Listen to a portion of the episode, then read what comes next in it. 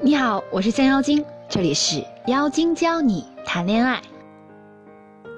在这之前，想给大家一个小小的福利。最近我创建了一个私人的专属成长社群，当你有任何关于情感、职场相关的困惑时，都可以随时在群里发问，群内的小伙伴也会帮你出谋划策哟。我们所有姐妹一起成长为更好的自己。想要加群的话，可以关注微信公众号“降妖精”全拼五二零，在后台回复“社群”两个字就可以啦。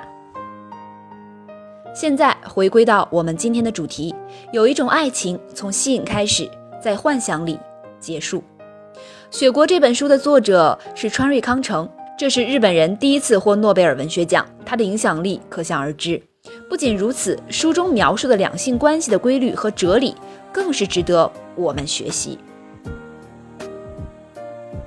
这本书主要围绕已婚男子岛村和艺妓居子之间的感情纠葛展开的。一个叫岛村的舞蹈评论家来到雪国，本来想随便找个女子陪睡，谁知居子一发现他，便不想和他发生关系，因为在他看来，居子是一个美丽纯洁的姑娘，为了报恩去做艺妓赚钱。可即使这样，他仍然会认真的练琴，坚持阅读，还会写日记，做读书笔记。这样一丝不苟地对待自己的生活的句子，连脚趾缝都是干净的，是神圣不可亵渎的。心里也萌发了许多可以和他成为知己的念头。同时，居子也对岛村有了好感，但他却并不理解为什么岛村不愿和自己发生关系。两人打了一圈太极，最后还是不可避免地沦为肉体关系。此后的岛村失望了。他发现居子也不过是一个庸俗的人，只有失望的离开雪国。之后，岛村遇到了叶子，在岛村的眼里，叶子身上的一切都是美的，但岛村与叶子却并没有直接的接触，所以这份美是遥远的。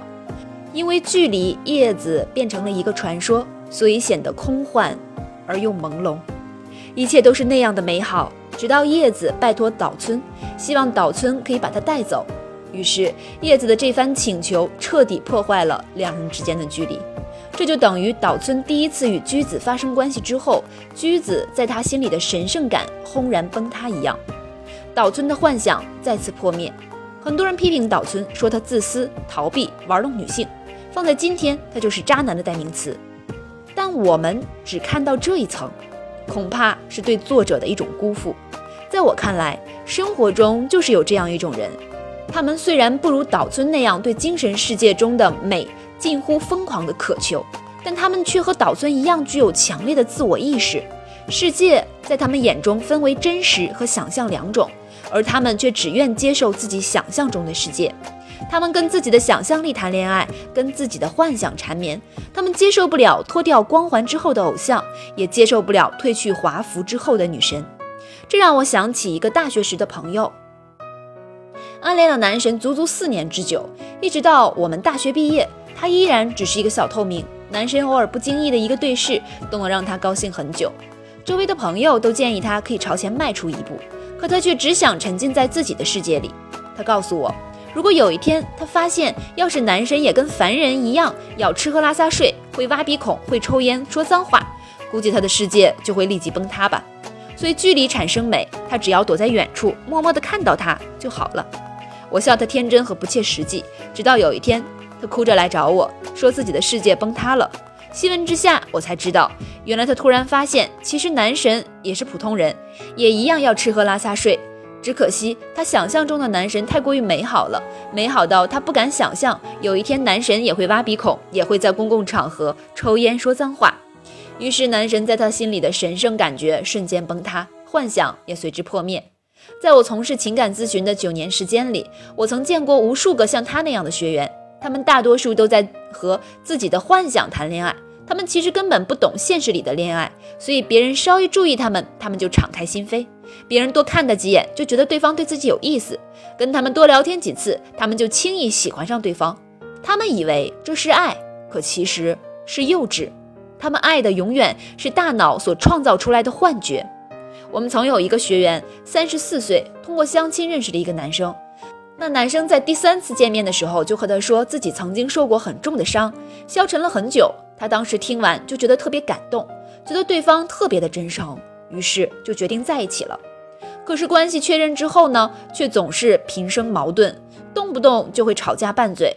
他很受伤，就慎重地告诉对方自己不是玩玩，是奔着结婚的目的去的。结果男生了说了句：“我还没做好结婚的打算。”女孩子没死心，问男生究竟是不是认真的。男生说：“我不知道。”相信看到这里，大家都已看出了一些所以然。可这姑娘当时仍然不停地和我强调，自己可以感觉到对方是喜欢自己的。她现在这样说不定是有什么隐情。我当时很想敲开她的脑袋，看看里面到底装了些什么。可冷静下来仔细分析之后，我们会发现，她之所以三十四岁还单身未嫁的原因，正是因为她总是活在一些不切实际的幻想之中。她觉得男人跟她坦白伤病史就是真诚。一激动就答应了交往，其实是脑补了一出大戏。姑娘们总是说他不会骗我的，他是爱我的，他喜欢我胜过了一切。于是幻想不甘心被打破，他们认为自己可以改造对方，让对方变成和自己想象中一致的人。可现实终究是残酷的，幻想始终不能长久。当两个人结婚，日子要一天天过下去，终有一天爱情消失，幻想破灭。女人们忽然发觉自己嫁的男人怎么会这样？事实上，男人还是那个男人，变化的只是女人的心。